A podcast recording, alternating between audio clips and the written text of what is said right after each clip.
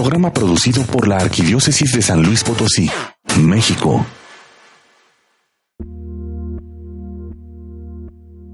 Jesús, hoy quiero escuchar tu voz, pero falta silencio a mi alrededor. Enséñame a estar callado y a escuchar atento tu voz.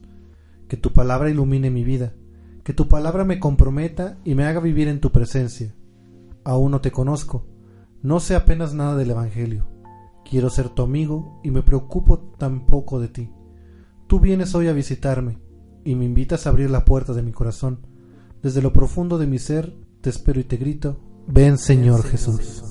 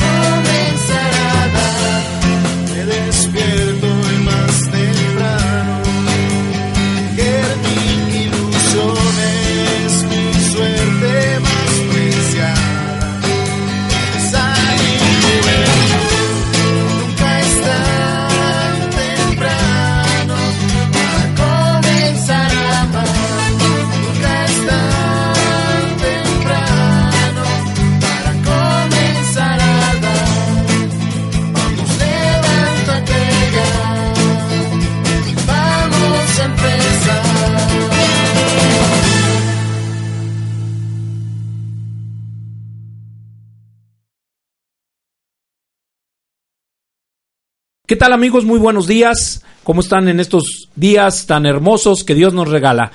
Hoy tengo el gusto de compartir micrófonos con Maripaz, con la doctora Maripaz y tenemos un invitado especial que nos hizo todo el favor de venir con nosotros con mucho gusto. ¿Qué tal, escuchas? Muy buenos días. Pues hoy nos tocó aquí al doctor y a mí estar en los micrófonos. Lucerito y Josué, que están disfrutando ya sus primeros días de casados, pues no pudieron estar esta mañana, así que nos cedieron este privilegio de poder estar con ustedes esta mañanita.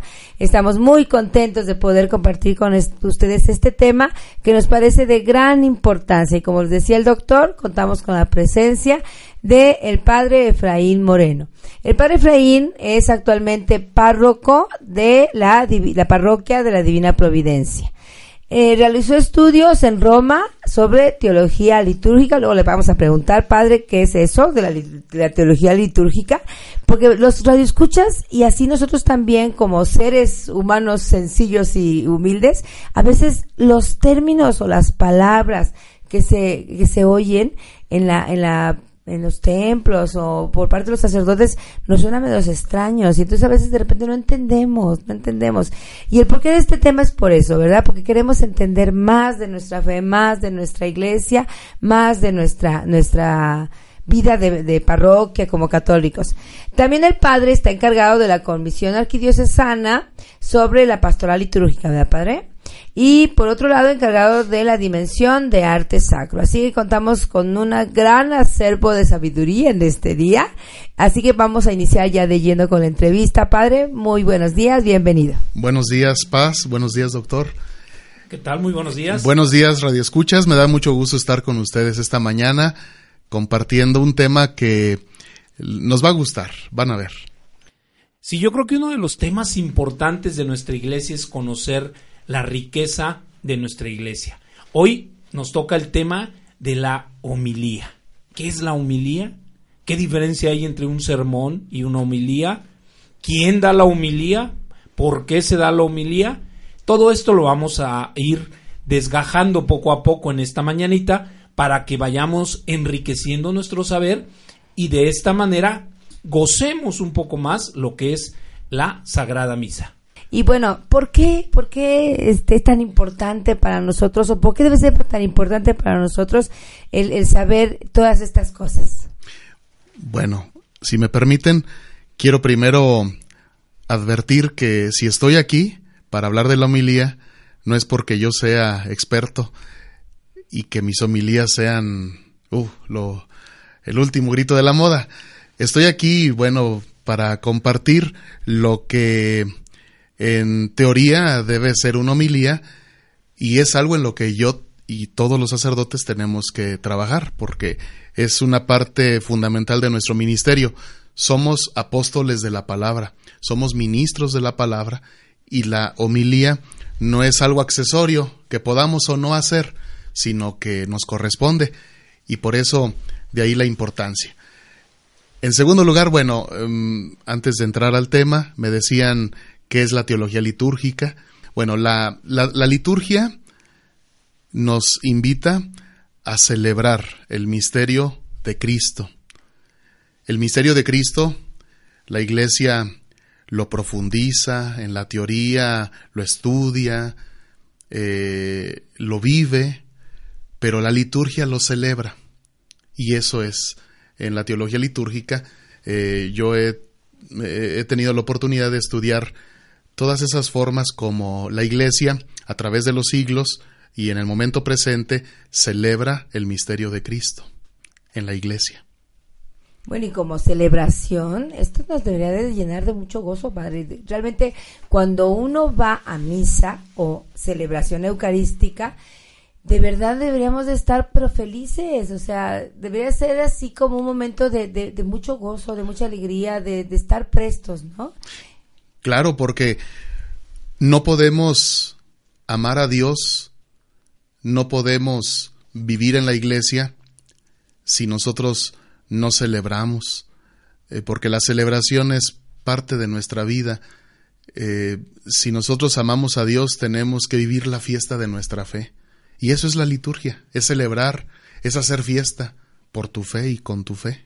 Qué, interesante. Vamos a ir conociendo poco a poco el, el, el, saber de nuestra iglesia. La diferencia o por qué se le llama misa y por qué no decirlo la sagrada celebración eucarística? ¿Se abrevió? ¿Se fue alguna situación o por qué? Podríamos decir que son sinónimos. Hablar de la misa es también hablar de la celebración eucarística. Podemos decir la Santa Misa. En, en, síntesis, ¿qué es la misa o qué es la celebración eucarística? Es la, la acción de gracias que nosotros realizamos al celebrar nuestra fe, en donde Jesús se nos entrega a través de su palabra y luego en el pan y en, la, en, en, el pan y en el vino que se consagran. Entonces, a través de su palabra es de donde viene la homilía. Claro, la homilía justamente la debemos de ubicar dentro de este eh, primer gran momento de la celebración eucarística, que es la proclamación de la palabra. La misa está dividida en dos grandes momentos, la celebración de la palabra de Dios y la celebración eucarística. Primero se sirve el pan de la palabra y luego el pan de la Eucaristía. Y la homilía está dentro del pan de la palabra. Corresponde a la primera parte de nuestra celebración. Muy bien, padre. Entonces, a ver, ¿Por qué, por qué es tan importante, hablando de, la homilía, eh, en esta tarea que tiene el sacerdote? O sea, ¿qué justifica el que sea importante esto? O sea, ¿qué dicen los papas? ¿Qué dice la iglesia? ¿Por qué es esto? Bueno, en una ocasión, Joseph Ratzinger, siendo ya cardenal, después sabemos fue Benedicto XVI, dijo en serio y supongo que también a modo de broma lo siguiente. con su gran sabiduría. Sí, el milagro de la iglesia es sobrevivir cada domingo a millones de pésimas homilías. vaya que, vaya, vaya que hemos vivido alguna por ahí, ¿verdad? Radio escuchas. Y también hicieron mucho ruido eh, hace algún tiempo las palabras de un obispo italiano, quien en un congreso sobre liturgia se refirió a la calidad decadente de muchas homilías, sobre todo las dominicales, que es cuando nos obliga pronunciar, dirigir la homilía. Entre semana pudiera ser opcional. Ah, se puede abreviar. Sí, claro. Pero la iglesia nos dice en el misal romano que por ningún motivo, salvo una verdadera necesidad, eh, se debe suprimir la homilía. Em, y entonces él definía, este obispo definía estas malas homilías que por muchos lugares del mundo se, se escuchan como un plato casi incomible. y además pues. poco nutritivo. Eh, yo creo que esto que dijo el cardenal Ratzinger o este obispo italiano reflejan de algún modo el sentir de, de millones de católicos que en el mundo entero no saben qué hacer durante las homilías. Había una niña que me decía, eh, porque su papá, sus papás la acusaron de que se, se dormía en las misas, se dormía en las homilías. A ver, padre, dígale a nuestra hija que no se debe de dormir. A ver, le pregunté yo, ¿y por qué te duermes? Dice, ay, padre, es que las misas son tan relajantes. bueno, qué positiva, ¿verdad? Fue otra manera de decirnos, otra manera de decirme que, que, que, cómo no se va a dormir si nuestras familias son muchas veces malas o pésimas. Bueno, eh, sin embargo, eh, también yo he conocido sacerdotes excelentes en la predicación. Aquí en San Luis tuvimos la bendición de contar con Monseñor Guillermo Dip Ramé, que yo creo que muchos de ustedes lo conocimos. Ay, Eh, esa historia. ¿Verdad? padre. Este, él es un ejemplo. Eh, ahora, a mí me gusta presumir, por ejemplo, el padre Juan Jesús Priego, eh, que por cierto hasta da esta materia, esta clase en el seminario de homilética. Eh, así como él, yo sé que también hay muchos, muchos sacerdotes que, que dominan muy bien el arte de la homilía. Pero sí, hay que reconocer que hay otros muchos que, que de veras abusamos de la fe sencilla de nuestra gente. Y esta, esta materia de homilética, padre, ¿se Sí. imparte en el seminario desde qué año o, o- o cuánto tiempo se les enseña o cómo es esa materia? Esta materia se imparte en la teología, ya en la última etapa de estudios del seminario. Cuando ya el seminarista está muy próximo a terminar su formación, porque, bueno, es lógico, está a punto ya de, de entrar en el ejercicio de su ministerio cuando se ordene como sacerdote, y entonces es una materia esencial. Ahí se le dan las armas, las herramientas para que pueda luego desempeñar bien esta, esta tarea.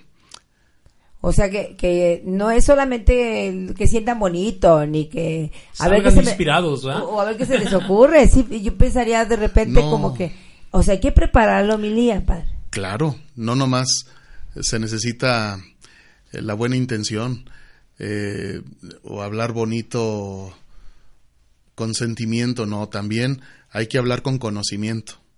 Tenemos que saber preparar nuestras homilías por respeto a la palabra de Dios, porque de ahí de ahí deben de brotar nuestras homilías y como también por respeto a los fieles a quienes tú se la diriges. Y de veras que sí, padre. Cuando, cuando de repente yo les digo, eh, yo doy educación en la fe en un colegio, y de repente les digo a los muchachos, ¿por qué no fueron a misa? Ay, no, es que eso te aburrida. Ay, no. Y yo pienso que también esto ha hecho que algunos fieles se alejen, ¿no? Como que no encuentran atractivo eh, el momento de, de- de estar ahí. Y pues estos, estos chiquitines, por eso, no quieren ir a misa. Sí, está muy interesante la plática, pero ya se nos está yendo el tiempo rapidísimo y queremos decirles a nuestros radioescuchas que nos llamen, que nos marquen a su teléfono 812-6714 o que se comuniquen con nosotros por nuestra página de Face que es Nunca es tan temprano o que se comuniquen con nosotros a nuestro correo electrónico nunca es tan temprano arroba hotmail.com. Estamos con el padre Efraín Moreno. y regresamos en un momentito más para seguir escuchando lo que es una homilía, cómo se prepara una homilía y cómo el sacerdote se adentra en la palabra a través de la homilía. Regresamos. Estás escuchando Nunca es tan temprano. Ya estamos de regreso. Nunca es tan temprano.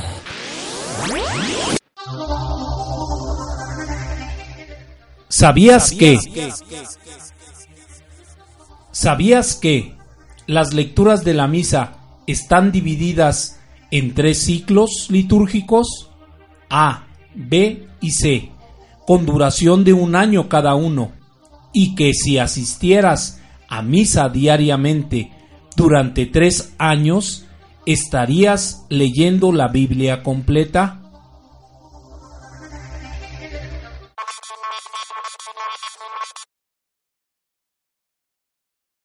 Ya estamos de regreso en esta mañanita. Te recordamos los medios de contacto para que te comuniques con nosotros. Eh, nuestro teléfono es el 812-6714. Yo generalmente estoy contestando las llamadas. Esta mañana alguien me está supliendo, pero podrás comunicarte para que nos des tus comentarios. Si nos acabas de sintonizar, estamos con el padre Efraín Moreno, quien nos está hablando de un tema muy importante porque asistimos muchas veces a misa y no sabemos a qué vamos, ni valoramos cada momento, cada cosa que el sacerdote hace. Y en esta ocasión estamos hablando sobre la homilía. También te recordamos que en Facebook nuestra página es Nunca es tan temprano y a través de nuestro correo electrónico también estamos recibiendo tus comentarios y tus opiniones en nunca es tan temprano hotmail.com. Y ahora sí, vamos a regresar a nuestra interesante charla. Bien, padre, eh, ¿nos podrías decir qué importancia tiene la homilía? Bueno, el Concilio Vaticano II, cuando nos habla sobre la liturgia, nos recuerda que la homilía no es un accesorio en la celebración eucarística, en la misa, sino que es parte integrante de la celebración. Y ya decíamos que la homilía la debemos de enmarcar en la primer parte de nuestra celebración, que es la, liturgia de la palabra. En la exhortación apostólica Verbum Domini sobre la palabra de Dios en la vida de la Iglesia, que fue publicada el 30 de septiembre del año 2010, el Papa Benedicto XVI va haciendo eh, diferentes señalamientos que nos ayudan a descubrir la importancia que tiene la homilía eh, dentro de la celebración y luego va señalando de manera breve y concisa lo que debe ser una homilía. Por ejemplo, cuando nos dice, ¿qué es la homilía? Lo dice de la siguiente manera, la homilía constituye una actualización del mensaje bíblico, de modo que se lleve a los fieles a descubrir la presencia y la eficacia de la palabra de Dios en el hoy de la propia vida. Así lo dice. Esas son palabras textuales. Parece sencillo, pero requiere, como lo podemos ver, de un conocimiento profundo, amplio del mensaje bíblico. Requiere esto también que tengamos una gran fe en la presencia y en la eficacia de la palabra de Dios. Porque yo podría hablar muy bonito, yo podría tener una capacidad muy grande de retórica, pero si no estoy empapado de la palabra de Dios, si no me he nutrido de ella, si no tengo fe en que Cristo se hace presente, de que Dios se hace presente en la palabra, pues de nada servirían, serían palabras de dientes para afuera. Entonces, eh, creo que de ahí viene la importancia de la homilía es hasta una responsabilidad, ¿no, padre? Porque, o sea, eso de hacer actual el mensaje de Cristo, eso de, de hacer vida, es hacer vida lo que Cristo nos viene a enseñar. Y ustedes tienen la misión de hacernos sentir esto, de hacernos vivir esto. Claro. Imagínense cuando Cristo fue a la sinagoga y proclamó la palabra de Dios y se puso a enseñarles a todos sus oyentes.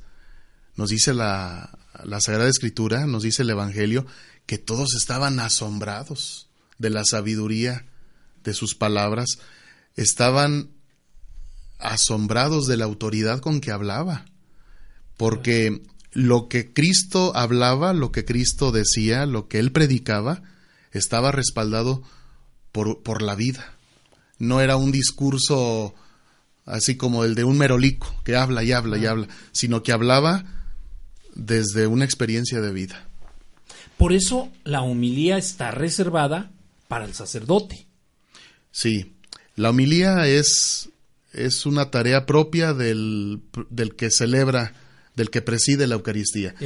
no, no es que el sacerdote de manera creativa invite a ver este día en esta misa, este domingo, voy a invitar a Juan de las Cuerdas, a fulanito, a fulanita de tal que nos dé la homilía. No, es, es un ministerio propio del, del, del que preside, del que celebra la Eucaristía. Y no es lo mismo que un predicador, padre. Es decir, porque tenemos muy buenos predicadores. Ah, ¿no? claro. Puede haber, puede haber eh, filósofos, sociólogos, teólogos, eh, que pueden venir a predicarnos en un auditorio, por ejemplo, sobre algún tema. Pero aquí eh, es, es celebrar la palabra con la comunidad, meditarla y luego eh, aplicarla para la vida. Esa es la función de la homilía. Podríamos decir que el objetivo de la homilía, eh, bueno, de- debe ser muy claro. Sobre todo, hay que ir a la comprensión del misterio que se celebra. A eso, a eso debe ir la homilía, a que todos los fieles y el mismo que lo está presidiendo, el mismo que celebra, lleguemos a una comprensión del misterio. Es decir, que cuando yo voy a la misa, vaya comprendiendo cada vez más y mejor mi, mi fe. Decía San Pedro, el que te pida razones sobre tu fe, tú tienes el deber de darle una explicación. Tú tienes el deber y la capacidad de dar razones de tu fe. Entonces, la homilía tiene ese gran objetivo, que comprendas el misterio que celebras. Además, dice el Papa, el Papa Benedicto, que se han de evitar homilías genéricas y abstractas. Así que, que, que, que tú batalles en descubrir cuál es el tema del que te está hablando, ¿verdad? Eh, debe cuidarse que también eh, haya homilías que oculten la sencillez de la palabra de Dios. Debemos cuidar que haya inútiles divagaciones, porque esto corre el peligro de que la atención se centre más sobre el predicador que sobre el corazón del mensaje evangélico. Esto lo dice el Papa. Eh, el Papa señala de un modo concreto y muy eficaz que permite, pues, mm, comprobar, verificar si nuestras homilías cumplen o no su función, también cuando nos dice que, que a los fieles les debe quedar claro que lo que le interesa al predicador, al que está dando la homilía, es que quede claro eh, el mensaje de Cristo, es mostrarnos a Cristo. Cristo tiene que ser el centro de toda la homilía. Si Cristo no es el centro de la homilía, no sirvió de nada. De modo que si los, asis los asistentes a una misa, al final, tú les preguntas, ¿qué es, ¿qué es lo que tú te llevas de esta misa, de lo que se dijo, de lo que se predicó? Si la gente al, lo que recuerda es al sacerdote que habló, este, o alguna de sus gracias. Algún chiste. sí. Claro, este, se puede concluir que no escucharon una verdadera homilía. Cuando tú le preguntes a la gente, ¿qué mensaje te llevas? Tú debes de escuchar que la gente te diga a Cristo, me llevo a Cristo, me llevo su palabra, me llevo su mensaje. Y esto como que, como que la persona lo expresa desde el corazón, padre. Realmente yo cuando mi mami es una persona ya mayor de 87, 87 años y salimos de misa y dice, qué bonito habló el padre, ¿verdad? Y le digo, ¿y qué dijo mamá? Ay, pues ya no me acuerdo, pero qué bonito habló. Digo, por su edad quizás ella en ese momento no recuerda las palabras, pero el gozo que ella siente o la alegría que ella siente hace ver que, que, que se lleva algo, ¿no? Y por otro lado, si realmente cada homilía estuviera haciendo esto que usted nos comenta, estuviera impregnando a Cristo en nuestro corazón, la conversión sería algo de cada día y de cada momento. Habría muchas conversiones. Claro, porque Cristo obra a través de sus ministros. Mi palabra no está dicha en primera persona. El sacerdote es un instrumento para que el mensaje de Cristo llegue a todos los hombres. Somos solamente instrumentos de, de, Dios. Ay, qué bien. Oiga, entonces debido a la importancia de la homilía, ¿debe de tener un lugar especial donde se, se dé? ¿O hay algún sitio? O, qué me puedes decir de eso? Sí, este, la homilía, como dijimos, pertenece a la liturgia de la palabra, tiene diríamos, dos lugares esenciales para que desde ahí se, se dirija a los fieles. Uno es la sede, porque el que preside, preside desde la sede, es decir, la silla que está reservada para el sacerdote que en la celebración eucarística hace las veces de Cristo. El sacerdote que preside representa en la asamblea la presencia de Cristo cabeza, Cristo que preside a la, a la, comunidad. Y, bueno, eh, también es correcto que la homilía se haga desde el ambón, porque el ambón es el lugar reservado para la proclamación de la palabra de Dios. Y como la homilía versa sobre la palabra de Dios, entonces ese también es el lugar apropiado para decirla. Ah, y cuando el sacerdote se baja del altar y que de repente anda caminando. Bueno, también podría, podría ayudar porque necesitamos... Eh, Una cercanía, ¿no? Sí, y necesitamos hacer que, que la gente se mantenga despierta y que esté interesada en aquello que tú estás diciendo. Si esto ayuda, en alguna ocasión servirá. Yo diría, es una, es una opinión que yo deduzco de, de lo mismo que, de las enseñanzas mismas que se nos dan, que no debe ser la práctica habitual, hacerlo eh, en otro espacio, si no es desde el ambón o desde la sede, porque son los lugares, son los lugares reservados para la homilía. Qué cosa tan bonita, para la verdad es que cuando uno va a misa no ve todas estas cosas y si, y si de repente el padre se anda moviendo, dice uno, ay, qué padre tan cercano. Pero yo, está bien, ¿no? Como dice usted, para despertar el interés. Pero qué especial es la iglesia, de darle cada cosa su importancia y a cada cosa su lugar. Sí. Fíjense que también por eso yo veo de importante cuando el sacerdote o los eh, encargados de la misa nos invitan a leer las lecturas, la hacemos en el ambón porque ese es el lugar de las lecturas, de leer la palabra de Dios. Y qué orgullo que nosotros como católicos o qué orgullo que nosotros como participantes de la, de la misa podamos llevar también la lectura de la palabra de Dios. La interpretación y la homilía es por parte del sacerdote y el Evangelio también, pero nosotros también participamos leyendo la palabra de Dios en la primera, en la segunda lectura, en el Salmo responsorial.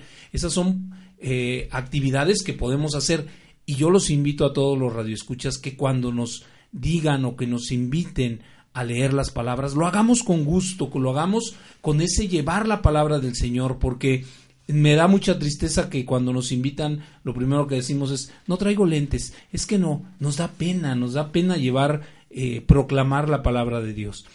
Entonces es una invitación. Pero este tema está muy interesante y nos falta todavía otro segmento, por eso les pedimos a ustedes que nos llamen. Los estamos invitando a que nos llamen al 812-6714 a nuestra página de Facebook, Nunca es tan temprano, o a través de nuestro correo electrónico, nunca es tan temprano, arroba hotmail.com. Se regresamos. Estás escuchando Nunca es tan temprano.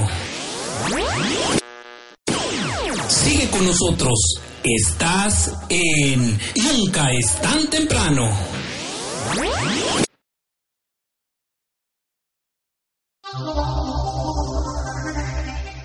¿Sabías que?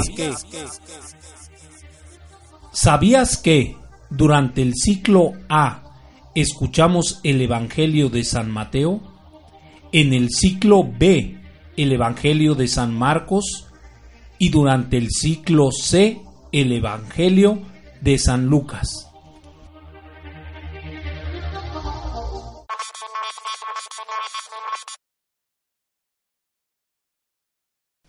Ya estamos de regreso en este programa, nunca es tan temprano. Y si nos acabas de sintonizar y un poquito también para que no te nos pierdas, estamos en un tema que nos va a hacer disfrutar más cada celebración eucarística que nosotros vivamos.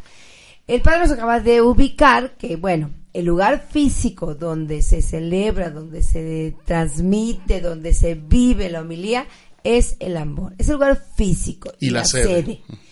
Pero ahora, padre, a ver, para que nos quede bien clarito y podamos tener así como muy, muy entendido, ¿qué lugar ocupa la homilía? La homilía es parte esencial de la liturgia de la palabra. La homilía no es algo accesorio.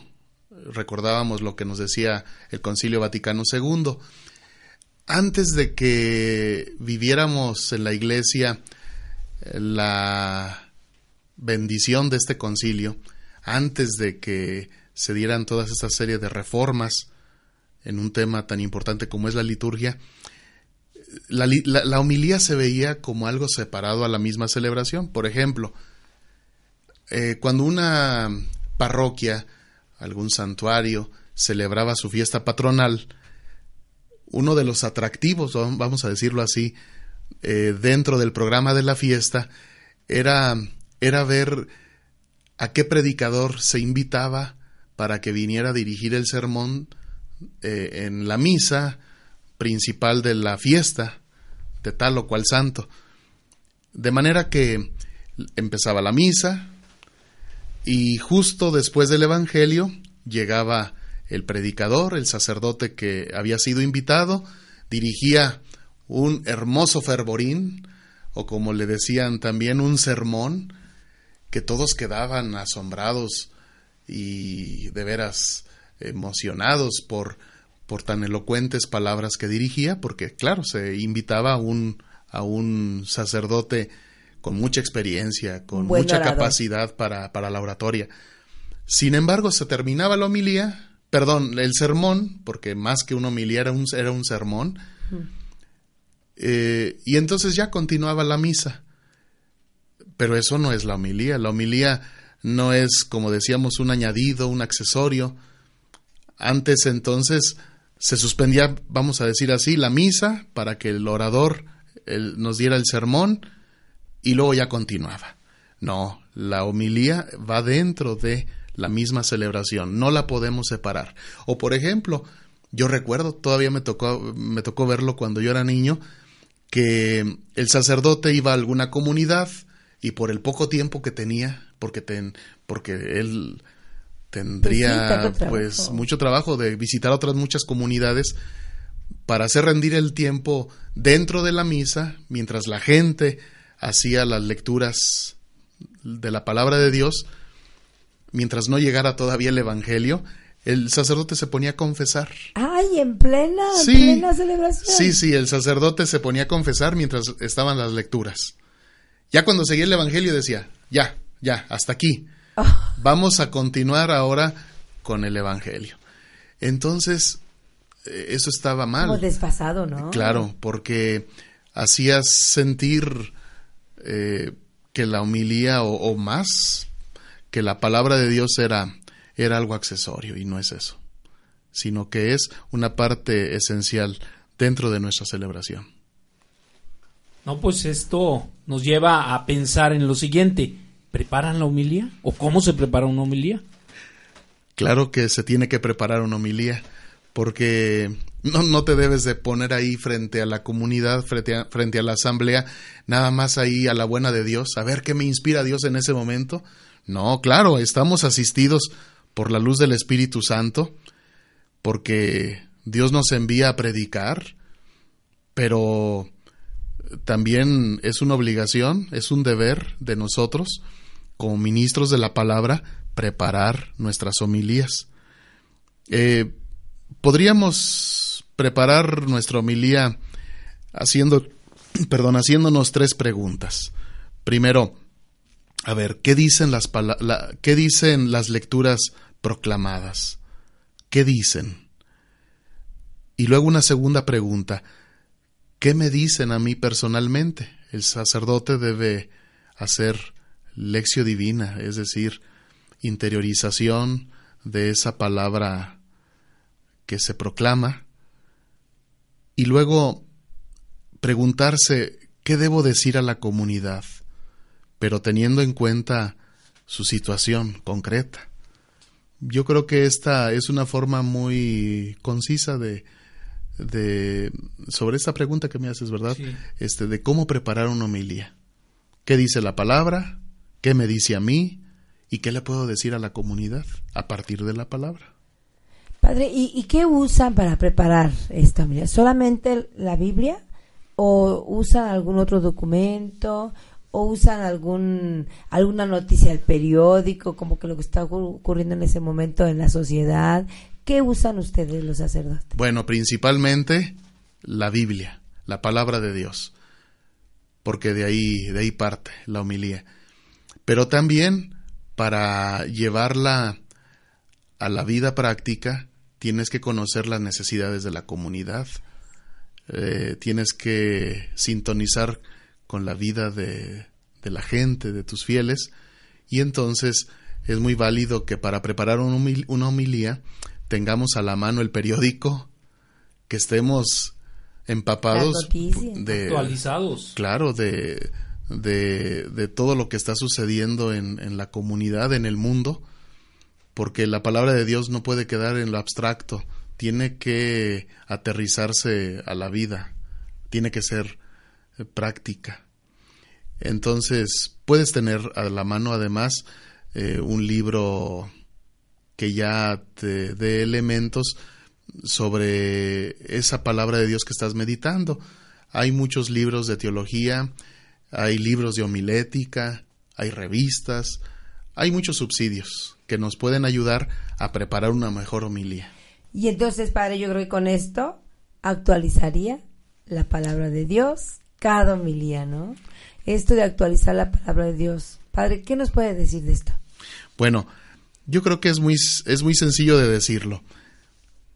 La homilía te debe mostrar la belleza de la palabra de Dios que ha sido proclamada, te debe llevar a, que la interiorices, te debe adentrar en el misterio de Cristo que estamos celebrando, pero también la homilía debe iluminar tu vida, te debe, te, debe, te, te debe ofrecer elementos que, que te ayuden a que tu vida quede iluminada con la palabra de Dios.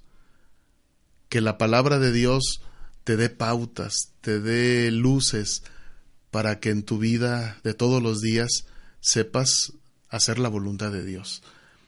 Cuando vamos a misa es muy necesario salir iluminados, salir con un horizonte claro, muy bien definido de cómo vivir, para cómo vivir mejor.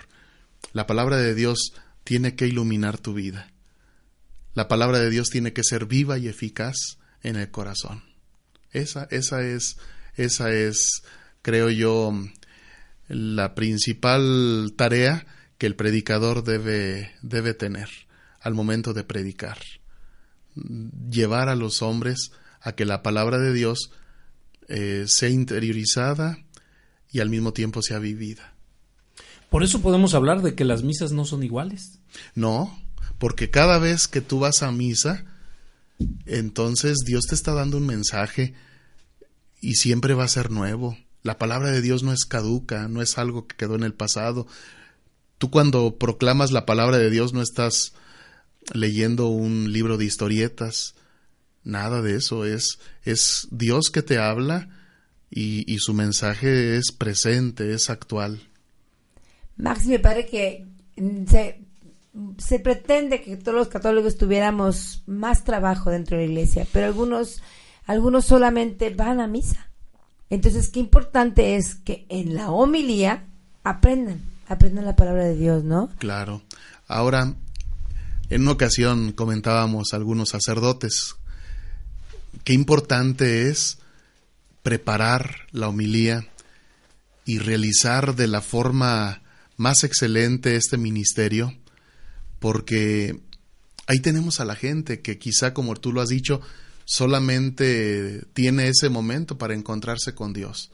Es una comunidad cautiva, vamos a decirlo así, es un auditorio que tú tienes gratuitamente domingo tras domingo y que si lo sabes aprovechar dando un, un mensaje con sustancia, con, con elementos eh, a partir de la palabra, puedes hacer grandes, grandes obras eh, en el corazón de los fieles. Bueno, más bien, Cristo puede a través de ti hacer grandes obras en el corazón de la gente. Pues este tema da para mucho más. Si queremos eh, agradecerte, Padre, la presencia en este programa Nunca es tan temprano.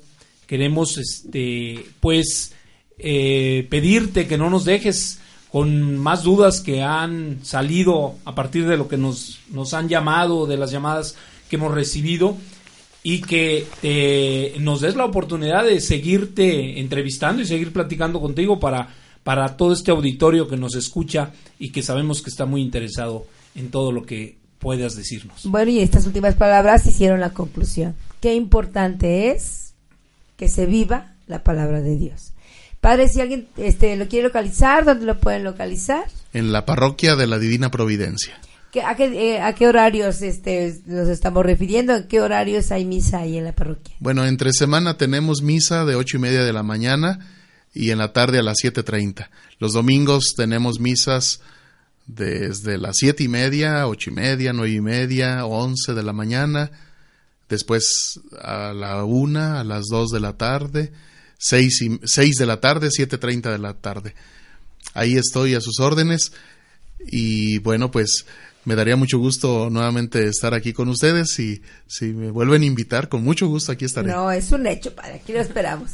Sí, les, les recordamos a todos los radioescuchas que nos llamen al 812-6714, que se comuniquen también con nosotros a través del Facebook, Nunca es tan temprano, y con nuestro correo electrónico, nunca es tan temprano, arroba hotmail, a este su programa, Nunca es tan temprano.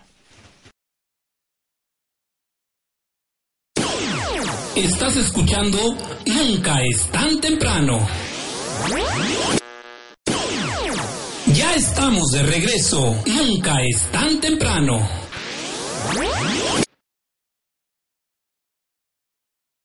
Ya estamos de vuelta en este tu programa, Nunca es tan temprano, y te recordamos los medios de contacto.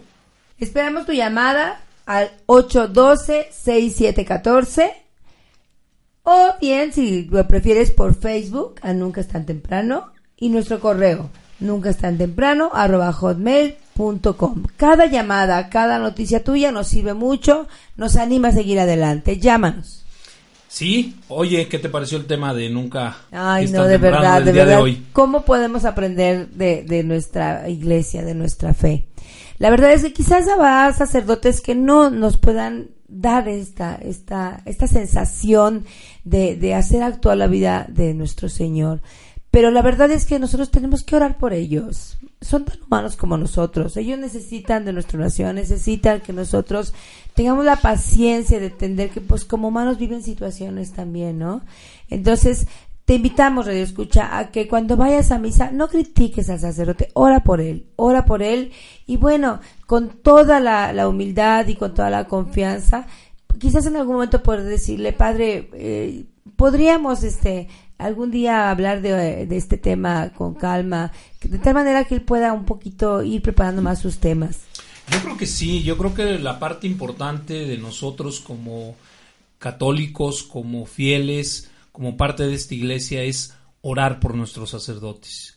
Poca gente se preocupa por ellos, por- poca gente está atento a las necesidades de un sacerdote y el sacerdote es tan humano como nosotros. A veces tendrán conflictos, a veces tendrán dolores de cabeza, pero están ahí al pie del cañón.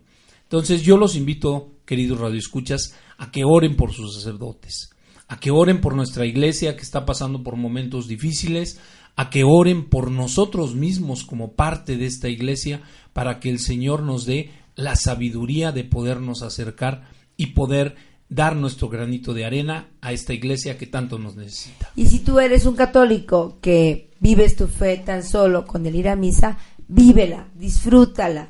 Goza ese, ese, ese momento en que el Señor se hace presente en la palabra, en la Eucaristía. Y, y no te quedes, no te limites porque el sacerdote quizás no preparó la homilía, quizás no te llegó eh, de la manera como tú hubieras querido. Abre tu corazón, que el Señor va a obrar en ti, aunque no sea a través del sacerdote. Y por eso ahora te vamos a invitar al melodrama evangélico. Dice Luces, micrófonos y acción.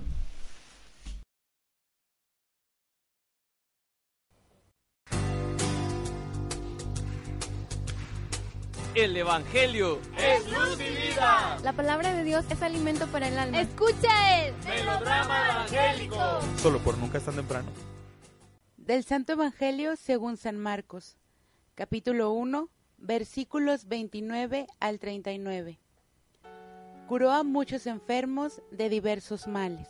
En aquel tiempo, al salir Jesús de la sinagoga, fue con Santiago y Juan a casa de Simón y Andrés. La suegra de Simón estaba en cama con fiebre, y enseguida le avisaron a Jesús. Él se le acercó y tomándola de la mano la levantó. En ese momento se le quitó la fiebre y se puso a servirles. Al atardecer, cuando el sol se ponía, le llevaron a todos los enfermos y poseídos del demonio, y todo el pueblo se apiñó junto a la puerta. Curó a muchos enfermos de diversos males y expulsó a muchos demonios, pero no dejó que los demonios hablaran porque sabían quién era él.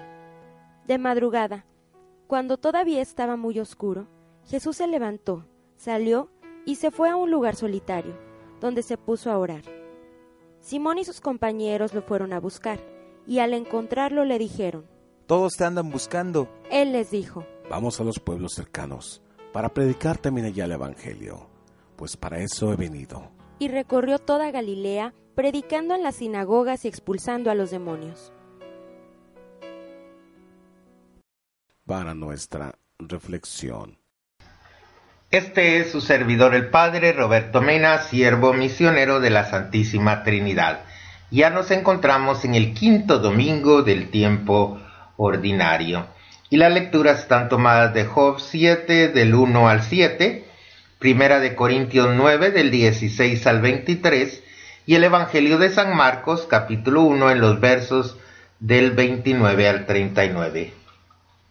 Alabemos al Señor nuestro Dios. Jesús en la casa de Pedro. Jesús saliendo de la sinagoga de Cafarnaún se dirige hacia la casa de Simón, cercana a este lugar de culto. Acompañándolo aparte de Simón van Andrés, Santiago y Juan, los cuatro inseparables, ahora más juntos que cuando iban a pescar. Probablemente Pedro quería ofrecer a Jesús una pausa para reposar y algún alimento, pero se lleva una triste sorpresa. Su suegra está acostada, tiene fiebre, enfermedad no rara en esas orillas del lago. Probablemente la mujer de Pedro para ese tiempo ya había muerto. Por tanto, tocaba a la suegra atender a sus huéspedes. Otros piensan que Jesús fue invitado para que sanara a la suegra. También en esto, primer milagro que nos transmite Marcos, más allá de la acción bondadosa y del poder de Jesús en favor de la familia del primero de los doce, el evangelista parece querer indicar una exigencia del Evangelio. La suegra de Pedro traduce su reconocimiento en servicio. Pionera en este sentido de las mujeres de Galilea que seguían a Jesús para servirlo una actitud típicamente femenina y por ende llena de muchos y exquisitos sentimientos. Toda la ciudad estaba reunida frente a la puerta. Aparece aquí el carácter universal y total de la misión de Jesús.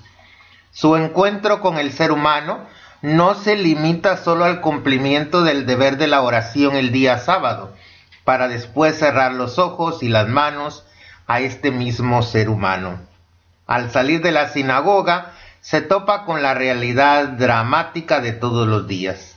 Es el peligro de nosotros cuando la oración es solo un deber y no la fuente de solidaridad y de amor fraterno. La sinagoga de Jesús es toda la ciudad. Toda incluye para Jesús también el complejo mundo de la grande ciudad que hoy confía a los cuidados de sus discípulos. La grande ciudad es sinónimo de riqueza, de comercio, de bienestar y de saciedad, como también de violencia y de adicciones, de pobreza, marginación, anonimato y soledad. Todos te andan buscando. Jesús pasó toda la noche en casa de Simón. Seguramente los que estaban con él cayeron rendidos de sueño, al grado que ninguno se dio cuenta que Jesús antes del amanecer había dejado su lecho y abandonado silenciosamente la casa y el poblado, protegido todavía por la oscuridad. Simón fue despertado por las voces de quienes tocaban la puerta preguntando por Jesús. Simón dándose cuenta de la ausencia de Jesús y acompañado de sus amigos fueron en su busca para encontrarlo a como diera lugar. Lo encontraron en un lugar solitario, en oración profunda. Era la primera vez que Simón sorprendía a Jesús en esta actitud, que después será común en el Maestro. Tal vez fue esa conducta de Jesús la que hizo a Pedro pedirles enseñara a orar. Entonces, en este Evangelio del día de hoy, se nos está invitando a aprender a orar y tener confianza ante las necesidades de nuestra vida. A veces nosotros no tenemos esa fortaleza de pedirle a Dios lo que verdaderamente necesitamos. Pero a Dios hay que aprenderle a hablar como a un amigo, como dice Santa Teresa, que la oración es aprender a hablar con quien sabemos que nos ama. Por eso en este domingo le pedimos a Dios que tengamos ese espíritu de oración para siempre estar comunicándonos con nuestro Padre Celestial como nos enseñó nuestro Maestro Jesús. Y que nos bendiga el Dios que es misericordioso, Padre, Hijo, Espíritu Santo, descienda sobre ustedes y permanezca para siempre.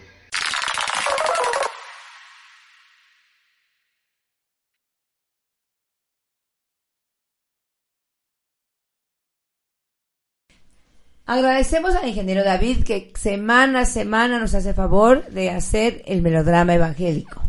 También agradecemos al Padre por este tan buen comentario. Queremos también saludar a todos nos, nuestros radioescuchas que en este momento nos hablaron o que nos hablaron la semana pasada. Queremos saludar en especial a a la madrina Adelita, que domingo domingo nos escucha. También queremos mandar un saludo al señor eh, Juan Manuel y a su esposa señora Rosario, que nos escuchan cada domingo. Queremos también mandar un saludo a la señora María Elena y a su esposo don Luciano, que nos escuchan cada domingo. Eh, les pedimos que nos hablen, que nos hablen todos aquellos que nos escuchen para poderles mandar un saludo y saber que están ahí domingo tras domingo escuchando este su programa Nunca es tan temprano. Y eh, te recordamos que si quieres tener una copia de este tema, nos llames para que podamos nosotros grabar y así podrás tener este tema y otros muchos más para tu eh, reflexión, para tu, tus grupos, para lo que tú necesites que sea en beneficio de, acrecentar el conocimiento de nuestra iglesia. Y te recordamos, si eh, no hemos tenido a tiempo algunos de los temas, ha sido un poquito falta de de precisión en los, en los comentarios, en los temas que a veces nos confundimos con las llamadas, pero vuélvenos a llamar para poder actualizar tu pedido y te aseguramos que te haremos llegar el material que tú necesites. Bueno, pues ahora sí nos despedimos. Fue un placer estar este dominguito con ustedes. Yo soy el doctor Enrique Res Torres y mi esposa es. Yo, eh, Maripaz, que siempre domingo domingo espero tus llamadas. No me dejes solita, necesito que me llames. Bueno, muy buenos días y que Dios les dé un muy buen día.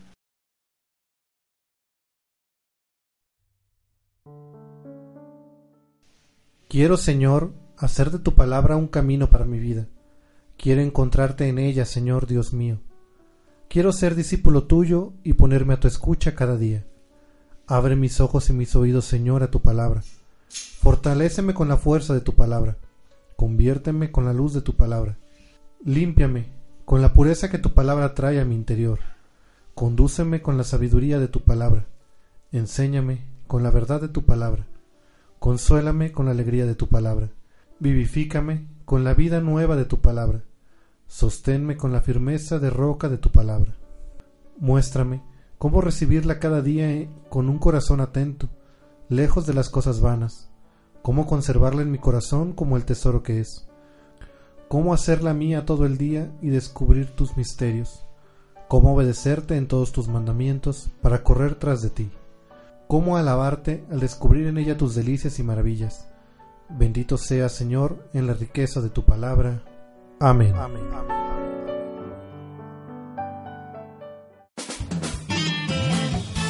los radioescuchas a sintonizar el próximo domingo. Este es tu programa Nunca es tan temprano.